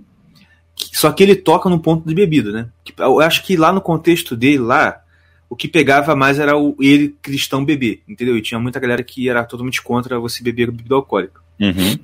E ele fala sobre isso, que o problema de você insistir nessa ideia de que a moderação cristã que a gente deve desenvolver, ela é igual à abstinência, é que a pessoa que acredita nisso, ela cultiva um monte de ídolos no coração dela que ela nem percebe que tem, mas porque ela rejeita totalmente uma certa, um certo comportamento que é bebido no caso dele, ele acha que ele está super certo e não examina mais o coração dele. E é o que ele fala, é a diferença entre o cara que é cristão, que prega abstinência, e você que tem o entendimento da moderação, é que você sabe, como você fez, o seguinte, eu não vejo problema nenhum em fazer isso. Só que como eu sei que o meu irmão é, não concorda, por causa dele eu posso me sacrificar, como você fez nesse caso aí desse projeto que você participou. Uhum. Então, quer dizer, isso aí é o certo, entendeu? Que demonstraria que você tá com um, um espírito errado, uma ideia errada, se você batesse o pé, né? Tipo, no orgulho, não, quero nem saber. Se o cara não concorda, o problema é dele, ele é fraco, é, eu, eu sei que eu tô certo e pronto, acabou. Sim. E É. É, e o, o, o Lewis e muitos outros, né, tem assim, fa- falar sobre o mal que, que te faz ter essas atitudes é importante. Ah, mas, assim, de uma forma mais básica, existem mandamentos na Bíblia para beber. Sabe? E assim, é uma coisa. É, é, é, é- é muita loucura os caras vierem com mandamentos próprios que vão diretamente. é- é- seria outra coisa se viessem e dissessem. para nós, no nosso contexto, o melhor é. Mas não, eles falam que é proibido por Deus. Sim. E assim, então eles fazem umas coisas horrorosas com, o, com a Santa Ceia. Um, e, e, assim, é importante primeiro que eles sejam dispensacionalistas, né? Porque aí o que eles fariam com Deuteronômio, os mandamentos para ir, comprar vinho, comprar cerveja, né? Sei lá. O que eles fazem, o que eles fazem é que ah, nada disso vale. Mas é o mesmo Sim. Deus, gente. Aí esse mesmo Deus aparece em carne e toma um vinho com os amigos. E Não, nós e eu- não. Assim, Exatamente. E, e eu, que eu falo isso sempre. Eu até, eu até brinco que Jesus devia ser meio gordinho. Porque uma das acusações que os fariseus fazem a ele é ser comilão e beberrão. Uhum. Se eu não conheço alguém digo que a pessoa é comilão, é porque a pessoa é gostosa. Eu não vejo um magrelo e falo que o magrelo é comilão, se eu não conheço ele, né? Mas voltando. E, pô, qual era a acusação frequente que, que ele sofria? Ah, esse aí fica bebendo com pecadores. Uhum. Entendeu? Tipo assim, cara. Eu, Não, mas os parada- caras fazem umas ginásticas incríveis. Assim, eles, eles dizem que era suco de uva passa, que era suco de uva. Suco de, suco de uva nem existe sem, sem pasteurizar. Assim, se você deixar suco de uva, ele torna vinho. Porque a fermentação ah, já existe, o fermento já existe na casca da uva. Então, quebrou a casca, garante que vai, isso vai virar vinho. Então, assim, Olha, você pode fazer suco de outras coisas, mas fazer suco de uva era impossível antes da pasteurização. E Hum. a maior empresa, cara, de suco de uva nos Estados Unidos é a Welch's. Hum. O Welch, o primeiro Welch que assim fundou a empresa, era um presbítero congregacionalista ah, no Nordeste dos Estados Unidos. E ele, um diácono, e ele não queria, ele fazia parte do movimento de abs- abstenção Sim. ah, ao álcool, né? Então ele, ele, mas ele não queria servir vinho a ninguém, muito menos crianças, que o que era o que eles faziam, né? Ah, então ele pegou a ideia de paste- pasteurizar e, e, e começou a vender suco de uva para outras igrejas que tinham ab- abstencionalistas, proibicionistas nela. E foi assim que foi espalhando. Então, mas hoje em dia, você vai comprar suco de uva, é a, é a maior empresa. Você nem pensa na história que tem a ver com a Santa Ceia. Mas, mas era, era isso, cara. Eu, eu, nem, eu nem, nem vou te contar a história do, do Kellogg's e dos outros cereais tá, de, de manhã, que também tem a ver com. é, no Nordeste do, do- dos Estados Unidos, tinha, tinha mu- muitos movimentos utópicos que quebraram do cristianismo. Ah, Sim. então, essas, essas heresias e essas setas, sectas, Receitas. Receitas. seitas, cara, o suco de uva que você compra no mercado veio de um deles. Muito louco. Cara, eu nunca imaginava que era isso. Sério mesmo? Aham, então- um livro que eu, que eu, eu, eu vou pesquisar aqui agora mesmo para ver se tem em português. É, Não, mas se não tiver, fala aí que eu procuro, eu indico. Tá. Em inglês é The Supper of the Lamb, a, a ceia da ovelha. Então é um, é um, um, um padre anglicano que ele escreveu esse livro que é- são receitas. Sete dias de receitas com uma ovelha, um carneiro. Aham. Ah, mas assim, é um pouco voado. Tem receita de verdade, mas assim, ele passa três ou quatro páginas só falando sobre como cortar uma cebola. E é assim, uma exame-? É, mas assim, é uma, é- essa, essa examinação filosófica e artística sobre o universo. Sei. Então, mas ele tem uma parte, perto do fim do livro, zoando dos cristãos que proíbem o vinho, usando frases bíblicas, mas assim, muito engraçado, e Legal. assim, falando da. Bem, eu, eu, eu- não vou estragar, eu vou deixar aí, mas é a, é a, ceia da. do- é, é, vamos procurar em português, mas é The Supper of the Lamb, é Francis Starr Capon. Como é que Vou escreve o colocar aqui no chat. Cara, é muito bom. E é um ótimo livro para. Se você assim, tiver um irmão que, que quer proibir ou, no menos, deixar os proibicionistas dominarem, Uhum. e ele é o tipo de irmão que está disposto a ler um bom livro, e assim, é, uma- é um livro divertido. Então não é essa coisa de, de, de pesar muito com. É, é muito profundo, mas é escrito de uma fo- forma divertida. Porque é, uma- é um livro de receitas e de, Sei. e de imaginações. Sei. É, tipo, é, é qua- quase um Cheston, né? Fala- Falando sobre comida. Isso. Isso Entendi. mesmo. Muito interessante, cara. É, agora, deixa eu te perguntar uma coisa. So- fala pra gente um pouquinho. Onde você mora aí nos Estados Unidos? Qual é o Eu estado? acabo, eu acabo de me mudar. Ah, Uhum. Então, agora estamos no estado de Idaho, que é no noroeste. Ah, estamos assim a uma hora e meia de carro ah, da fronteira com o Canadá. Ah, e bem, chegamos assim a minha, eu cheguei há quatro semanas, a minha mulher e os meus filhos chegaram há duas semanas menos. Estão bem recentes, mas Moscow, Idaho. Ah. Então, é isso. É é perto de. Então é bem, é bem frio, deve ser bem frio, então, hein? É, pois é, tá- é, tá. Bem, é, acho que tá uns 5 graus agora, porque aqueceu. assim, tá, estamos né? entrando, tamo entrando na primavera. Caraca. É, mas vão ser. Você. É, oito meses de que um brasileiro consideraria inverno, mas apenas quatro ou cinco do que nós pensaríamos em um inverno. Mas bastante neve também. Tem um lugar frio nesse país onde não neva muito, né? Mas aqui é frio e neva. Caraca. Então inverno deve ser pauleira mesmo, né? É, É. aquele, inverno, é aquele inverno que morre gente por causa do inverno. né? É isso mesmo, cara. É, tem, que, tem que tomar cuidado. Mas é essa cidade onde a minha, a minha filha maior nasceu, a Renata. Ah, Então é a nossa segunda vez morando aqui.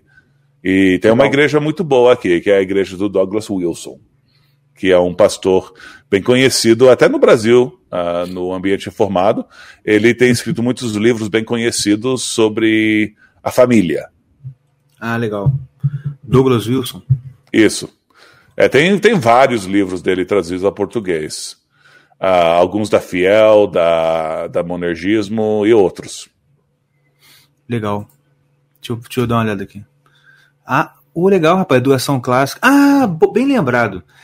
Tu- Você também. Você já faz homeschooling com seus filhos ou você é um cara que é. Que é, é, é- é- não é ativista que fala, é um cara a favor de homeschooling? Porque eu acho que eu lembro de você botar acho que no, no, no Instagram que você também faz homeschooling com seus filhos, não faz?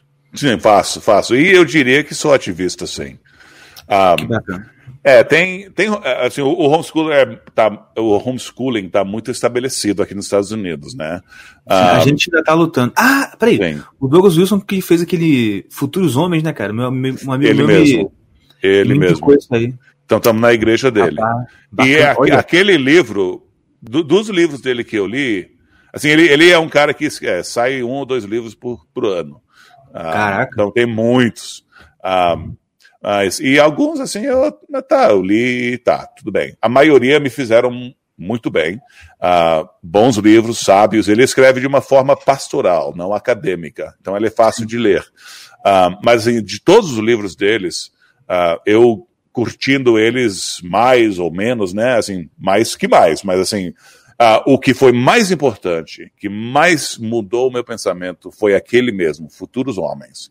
Aquele eu recomendo para qualquer pai, pai ou mãe, né? Mas qualquer pessoa que tenha filhos e até que tenha filhas, porque assim. A esposa dele, a mulher dele, escreveu um livro sobre a criação de filhas, que ele contribuiu também. Ah, Tem um monte de livros sobre família, mas aquele te faz pensar tanto em o que é ser ah, um garoto, o que é ser um homem, para onde a, a tua vida cristã como homem deve te levar, que assim muda o teu pensamento sobre muita outra coisa, não só sobre o ser homem. Ah, então, para mim, se você lesse só um livro dele, do Douglas Wilson, seria Futuros Homens. Muito bom. Uhum. Muito bom. Vou, vou botar aqui na minha lista. Agora, falando, falando um pouquinho sobre o homeschooling. Uhum.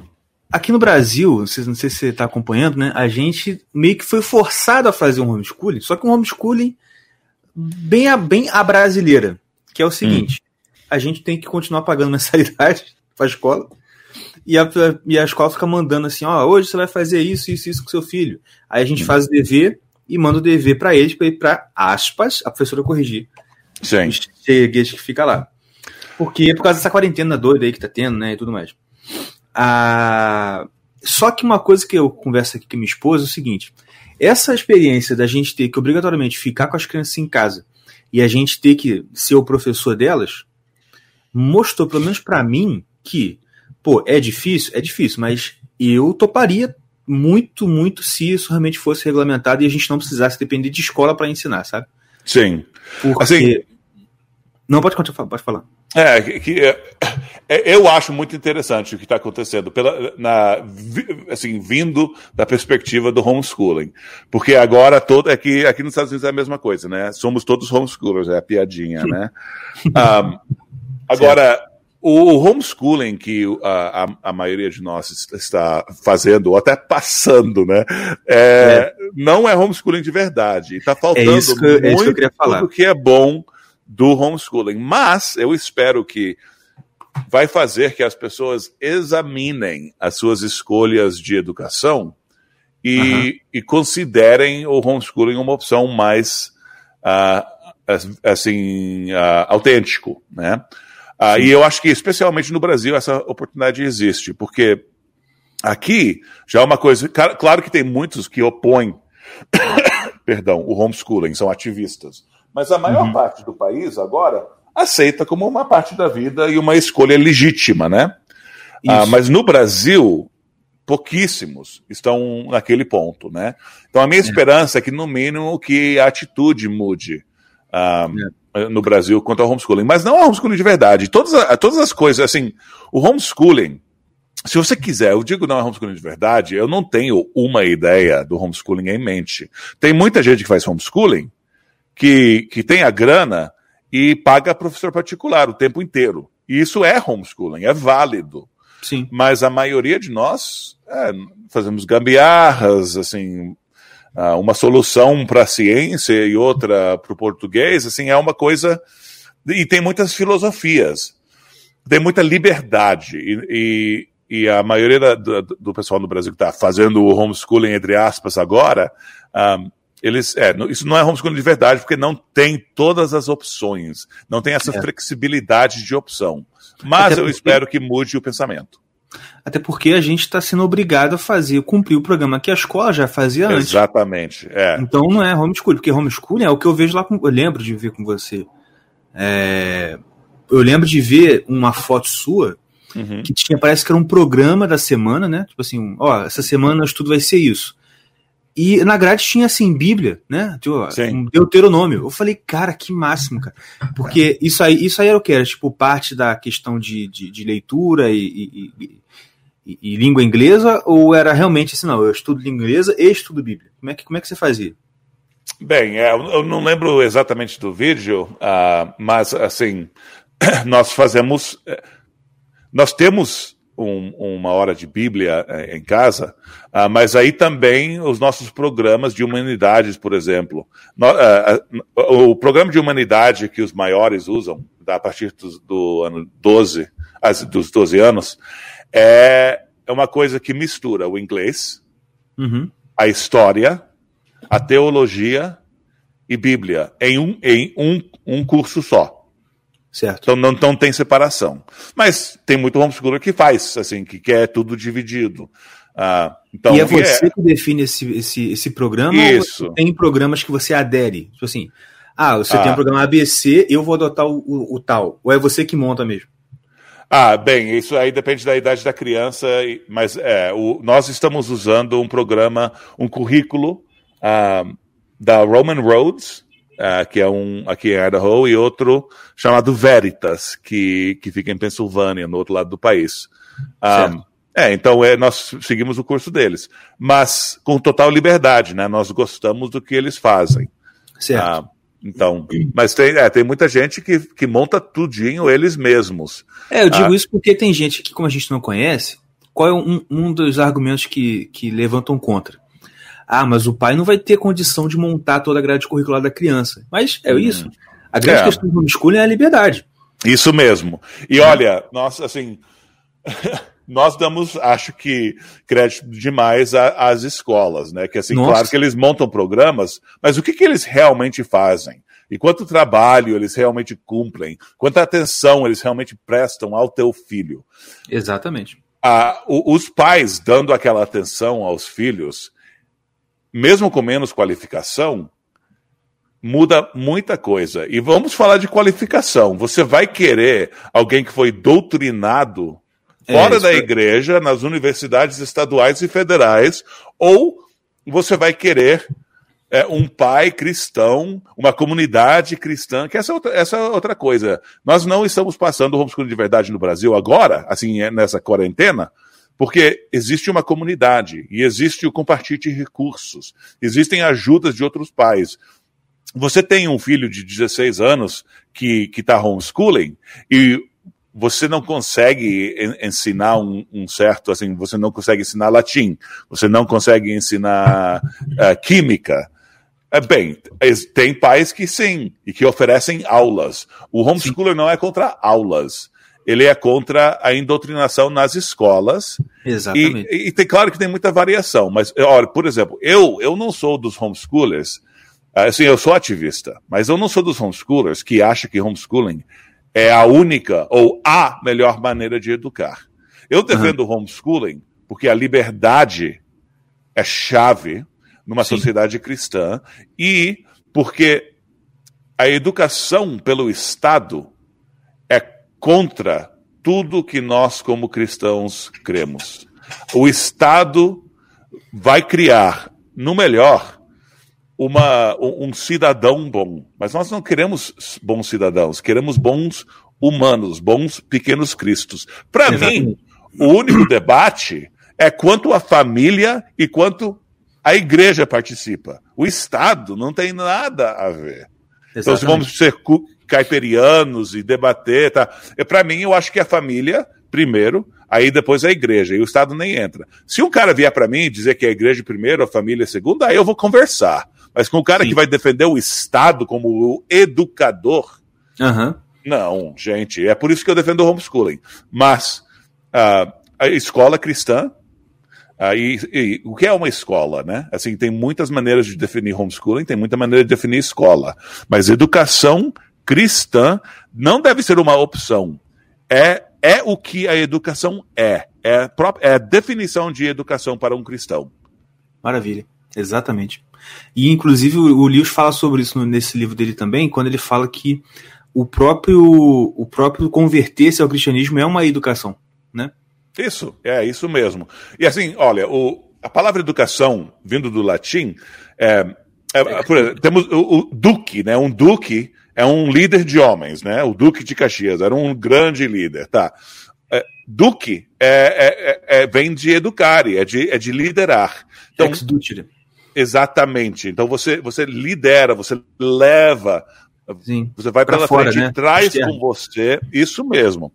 Um, então, é uma, é uma coisa que, que, que não, não é sobre o passar de informação. Isso para mim é uma. Eu, eu, eu, em inglês é um, é um problema ainda maior. Né? Porque nós, por exemplo, no, no Brasil, em português, você fala que uma pessoa é mal educada. Né? Se, se isso não tem a ver com quanto, quanto a matemática a pessoa aprendeu, né? Tem a é, ver com como, é. como a pessoa se comporta. Mas e esse. Como os pais educaram ela. Quando a gente é isso mesmo. Educar, a gente está falando dos pais. Isso não, mesmo. Não dos professores. Né? Pais. Exatamente. Então, nós, no mínimo, ainda retemos isso no, no, português. Em inglês, isso não existe. A palavra pra, traduzida para mal educado é, tem a ver mais. É, não tem nada a ver com a formação de uma pessoa. Uh, então a gente perde essa ideia uh, eu, quando falamos, quando, quando eu estou em conversa com alguém que fala só inglês. Mas no Brasil ainda temos essa ideia e devíamos entender que a educação não é uma coisa escolar, é uma coisa sobre formação familiar. E se somos uhum. cristãos, a formação de um cristão. Uma pessoa pode ser bem educada se ela manja da Bíblia e não consegue fazer, é, assim, fazer álgebra ou fazer química, essas engenharia, essas coisas são importantes, sim. Uhum. Mas a coisa chave é educar um cristão. Se, se fizéssemos isso, teríamos engenheiros cristãos, cientistas cristãos, jornalistas cristãos. Uhum. Né? Seria uma evolução natural.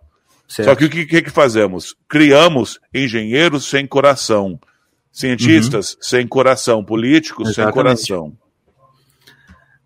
É o que o, o, de novo que o Luiz fala lá no a formação, a abolição do homem, né? Os homens sem peito. Os homens sem Isso peito. Isso mesmo. Não, e o negócio, pensa só. Você ouve muito na, em debates educacionais, debate pedagógico, o seguinte. É, por exemplo, eu lembro que uns anos atrás estava se discutindo se no ensino médio você ia, a partir de certo momento, dizer assim: não, se essa pessoa quer humanas, ele vai estudar só humanas. Não sei se você chegou a ouvir essa, essa discussão aqui no Brasil. Sim, sim. Pensa, no homeschooling, isso dá muito mais certo para você, porque você tá vendo teu filho lá. E você, cara, olha só. Eu tô educando ele para ele desenvolver as potências dele lá. Aí eu vejo, poxa, meu filho tem muita dificuldade com parte matemática e muita facilidade com línguas. O que, que eu vou fazer?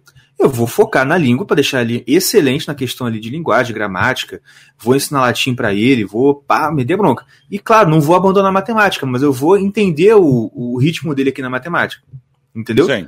Na escola não dá para fazer isso. Não, não tem é, como. Não. É, e a questão de escola também é o que você falou da doutrinação. Eu lembrei um exemplo que a gente teve aqui em casa ontem. É, eu acho que ontem foi dia do índio. Ah. E aí o deverzinho que veio da, da professora pra gente fazer com as crianças tinha a ver com índio. Ah, índio, não sei o que, papapá. Aí tinha um, um, um dever assim.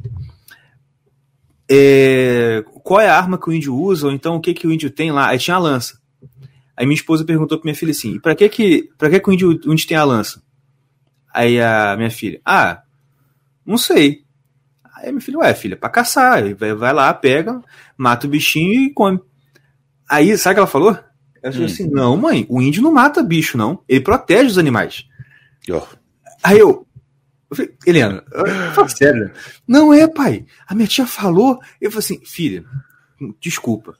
A sua tia não sabe nada de índio.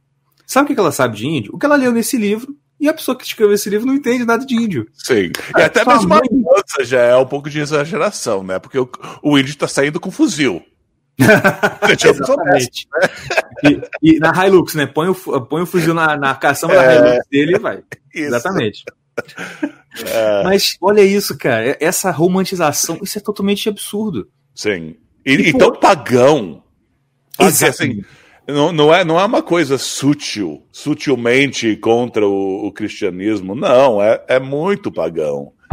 Porque essa criança que ouviu hoje que o índio é defensor da natureza, ele vai assistir amanhã Pocahontas e ver o europeu cristão chegando, matando os índios. Olha, Uhum. o cristão é o malvadão e o índio, namastê, sei lá o que, ele é bonzinho. Sim. É. É isso mesmo. É, então, é, é- é- nós, nós, uma coisa que devemos, como cristãos, considerar mais, ah, que os pós-modernistas já aceitam e manipulam, é a importância da narrativa. E entender que não existe nada que não tenha dire- direção. Perdão. Estamos contando uma história. E tudo que você faz vai a algum lugar. Exatamente. Não existe neutralidade. Nós gostamos de pensar, quando fa- falamos não existe neutralidade, em você estar de um lado ou outro. Mas não Uhum. é assim. Você está de um caminho ou outro. Você está indo Boa. Boa, exatamente. a Deus ou para longe de Deus, né? E é, é- é só isso. Então, quando não existe neutralidade, é de direção. E então não, não existe assim. É, tomar um, fa- fazer o seu café bem ou fazer o seu café mal é um ato que é para Deus ou não. Sim. Exatamente. E é o que o pessoal tá, tem muita dificuldade de entender, porque eu acho que já foi muito contaminado nesse pensamento pagão de é, neutralidade, equilíbrio, Sim. entendeu? Objetividade, é, é. Isso não pode. Eu não sei se objetividade é uma palavra em português, mas, mas é. Não, mas, mas dá para entender, mas dá para entender. Tá. Desculpa Mas é o pensamento. Tudo bem.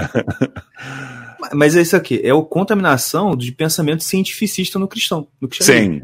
Ah, e é aquele mesmo pensamento que nos leva a pensar que, que cultuar a Deus no domingo já é o suficiente, né? Uhum. Ou, não, vamos, ser- vamos ser muito ah, piedosos, muito fiéis, e vamos também ter estudo bíblico na quarta-feira e reunião de oração na terça. Não, É. mas, mas a vida do cristão vai muito além disso. Tudo que fazemos, façamos para a glória de Deus. Isso não quer dizer que entramos no mesmo estado mental ou espiritual em que nos encontramos no culto. Isso quer dizer que quando fazemos o café, quando educamos os nossos filhos, quando saímos ao trabalho, é tudo para Deus e não, não dedicado a Deus apenas, mas indo para Deus. Certo. Exatamente. Que é o. Que é, é nesse sentido que o, o conselho fazer tudo para glória de Deus se vai, né? Nesse sentido, assim. Uhum. Você entender que tudo que você faz, você está fazendo para Deus também. Como Paulo Isso. fala, né? O servo sirva lá, por quê? Porque você está servindo a ele como, como ao Senhor, né? Sim, exatamente. Exatamente. E é isso aí, cara. Só um, um outro assunto aqui pra gente é, virar essa, essa página. Uhum. Falando sobre, falando sobre tabacos, né? Sobre é, tipos e tal. Eu lembro que eu vi um vídeo seu um, um- uns dias atrás, mas eu vi que o vídeo era antigo. Você indicava assim: olha, é, acho que você estava no Brasil e você falou assim: é, é, tem, tem muito tabaco no Brasil que eu não gosto, né? Que é ruim e tal, mas tem um aqui que eu, que eu achei bom. E era o Finamore, aquele Uhum. marronzinho. É, pra galera que tá ouvindo a gente, que ouviu o último podcast, achou inte- achou interessante, tá procurando lá um cachimbo, procurando um tabaco para usar. Qual, qual- tem algum que você indica sem ser o Finamore brasileiro? Assim, indica pra gente assim, um que é barato, que você pode começar com ele, Uhum. Depois para você um, um mediano e um top, assim, um que aí você não precisa nem ter medo de preço, não. Fala assim, esse é o que eu mais gosto de todos e mesmo. Sim. Bem, assim, muito tem mudado em, em, poucos anos. Assim, eu saí no início de 2017 do Brasil e, na verdade, as únicas opções nacionais eram essas uh, marcas. Irlandês, né? Isso, é, isso mesmo. E de e, tabagistas muito grandes, né, que, que produziam não só tabaco de, de cachimbo, mas muitos outros. E o nível deles não era bom. Então, eu procurando o melhor que eu podia. Mas, olha, para ser honesto, uh, até até aquela recomendação foi assim procurando algo bom para dizer. tá? Mas... Não, eu pensei, cara, porque eu comecei provando o irlandês. Uhum. Só que depois eu comprei aquele grupo lá do, né, do WhatsApp. Sim. O, aquele, o, acho que é Alfonso o nome dele, que vende umas amostras grátis.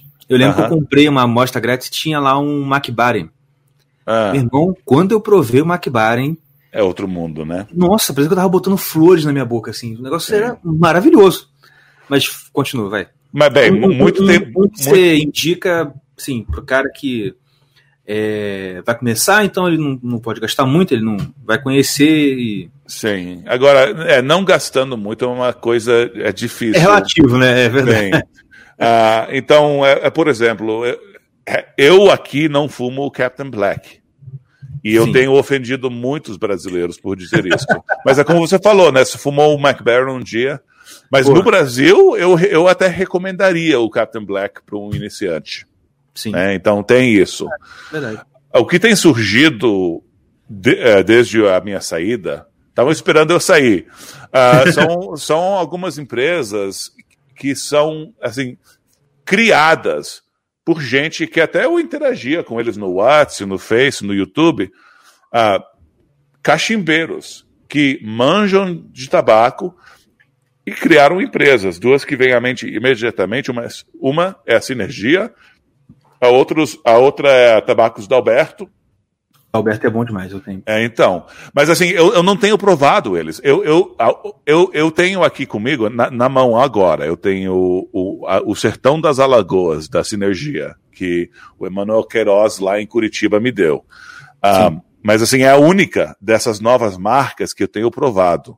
Então eu não posso, assim, dar as minhas opiniões. O Sertão das Alagoas é muito bom. E tem Arapiraca, então me faz pensar assim, no mercado central, lá em Belo Horizonte, comprando tabacos, é, e, e, te, e, tem muita, muito Virgínia também. Então, mas esse aqui é, esse tabaco, Sertão das Alagoas, é bem abrasileirado.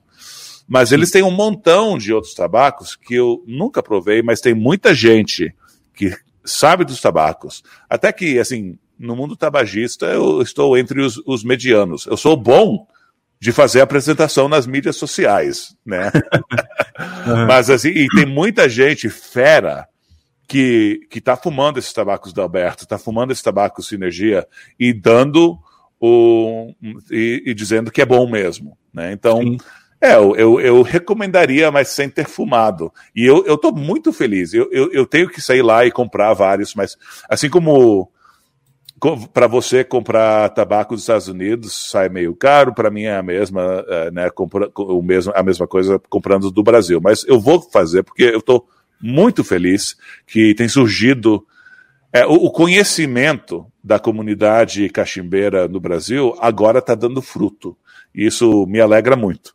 Ah, mas Sim. eu não posso falar de forma pessoal deles, infelizmente. Entendi.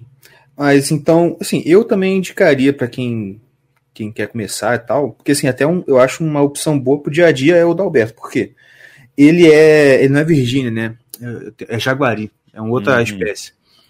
Eu achei muito leve, sabe? Muito tranquilo, não, não, não, pega na língua nada. Acho bom, assim, e como ele não é tão caro, para você ter assim, né, mais sem ser uma ocasião especial, acho que ele é muito bom. Sim. Agora, um que você acha já um nível um pouco mais avançado qual que você indicaria? Aí pode ser importado, pode ser um, um brasileiro que você conhece também que seja melhor. Tá, bem, avançado aí é, fica, fica difícil, né? Mas uh, eu, eu diria que talvez o, bem, um, um, predileto meu é o 1792 Flake, 1792 Flake. Sei. ah, que é uma. É, é, é, é como se você fumasse uma picanha. Sabe? É, é- é muito Sério? sabor à carne. Sim. É mesmo, sim. cara? É, e, e é, é um, é, um, é, é uma maravilha. E tem muitos Virgínias, assim, mais envelhecidos, curados, ah, que começam a pegar um sabor de, de rosbife ou de al- al- alguma forma de, de, de De carne de boi. É, que eu acho uma maravilha. Mas é, o, o, o 1792 é um, é um predileto meu. Ah, Uhum. Tem alguns que são mais fortes, tem mais sabor de carne, ah, mas aquele aí, para mim, é, é forte sem me socar na cara. Sei. E um top de linha, assim. Que, tipo assim, esse aqui eu estou andando nas nuvens com ele. Hum. Qual que você diz assim? Que você- Aquele, aquele que você pensa assim, pô, se... queria que alguém me desse de presente de Natal esse aqui. Ah, bem, tem alguns tabacos que aí que estão meio fora de produção hoje em dia, que o, o, o cachimbeiro É, chorando, mas Teve alguns que a fábrica parou de fa- de fazer, né? Eu vi Uhum. isso. eu, Acho eu vou... fechou? Como é que é? Acho que a Dan Hill fechou, não foi? Uhum. É. Ah, a Dan Hill Flake é uma maravilha. Que eu saiba, e com certeza vai ter alguém eh, escutando que, que, vai, que, que vai me corrigir, mas que eu saiba, alguém adquiriu aquelas receitas e vai começar ou já começou a produzir de Hum. novo. Mas eu, eu vou dizer uma que ainda está em produção, que é a 3Ps da, da Peterson, que é Ah, uma. Eu não sei se você já fumou aquele, não. mas vem, num, vem num cake assim, muito duro mesmo, assim, muito concentrado. Aí você, você tem que cortar com a faca e, e- e quebrar ela, mas a, a complexidade daquele tabaco é uma coisa que, assim, o, o processo e os anos que ela passa, assim, curando e envelhecendo. Envelhecer acho que é uma palavra ruim, mas enfim. Ah, Maturando, maturando. maturando, digamos. É uma coisa incrível. Ah, e, mas sem, assim, é uma, o, o, o- quando, e eu tenho fumado de várias idades. Quando passa um tempo, ela acaba ganhando sutileza, um pouco mais delicado. Não é delicado, não é um tabaco delicado, mas acaba sendo um pouco mais delicado, Uhum. ah, mas sem perder complexi- complexidade. Só ganha. Ah, é um tabaco, assim, que cada vez que eu fumo, e é interessante que, que tem notas até de citra, de, de laranja, né? É uma coisa, é, mas é, é, mas é muito profundo e muito escuro mesmo assim. É um tabaco que, para mim, cada vez que eu fumo, eu descubro algo no- novo. Certo. Eu tenho aqui da Peterson é um Sherlock Holmes e um Irish Mixture.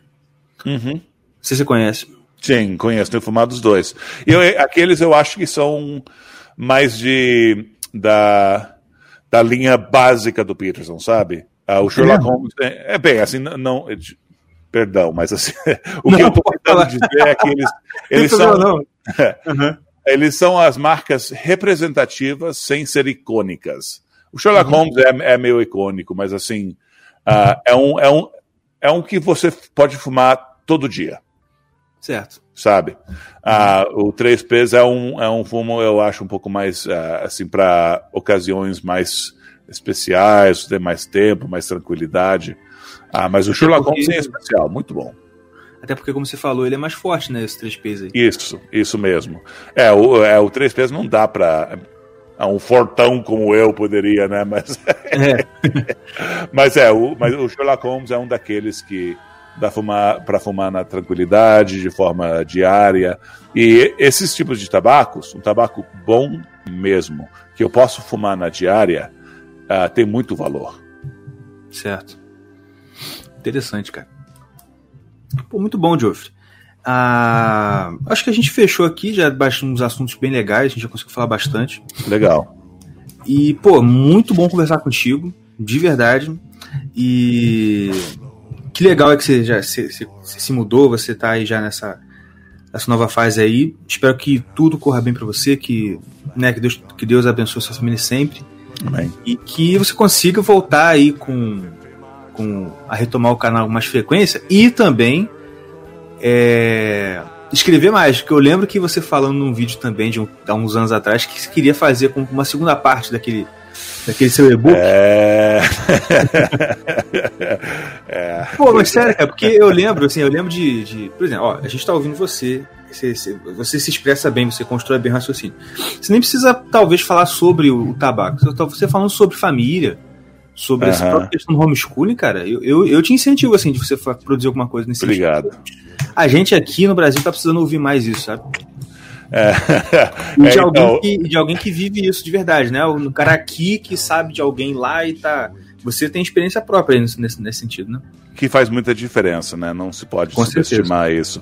É, mas eu vou juntar a tua voz a alguns outros, inclusive o da minha mulher, que, que vem andando me, me dizer que eu devia escrever um livro há, há muito tempo. Sim. É, mas assim, é, é bem, eu, eu, eu não tenho mais desculpas, então eu vou ter que fazer. tá certo, então. Ô, obrigado por me receber, hein? Foi, foi uma conversa muito divertida, muito valiosa. Eu, bem, eu espero que a audiência por aí curta também. Não, com certeza vão curtir. Vão curtir com certeza. Tem alguma pergunta aí, Diego? É, não, eu tô tranquilo. Yuri, tá aí? Tá? Também tô, cheguei aqui há pouco, há pouco tempo, mas já deu pra, pra aproveitar bastante. Show de bola, então. Então, Geoff, muito obrigado pela sua participação. A gente então se vê. Muito obrigado você que assistiu até aqui, ouviu até aqui. Compartilhe com seus amigos. Compartilhe com todo mundo. E a gente volta então semana que vem para mais um Irmãos Caverna. Valeu? Um abraço, Geoff. Até mais, pessoal. Um abraço. Falou. Abraço. Valeu!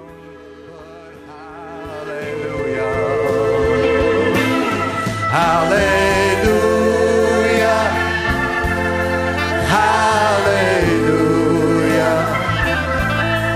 Hallelujah.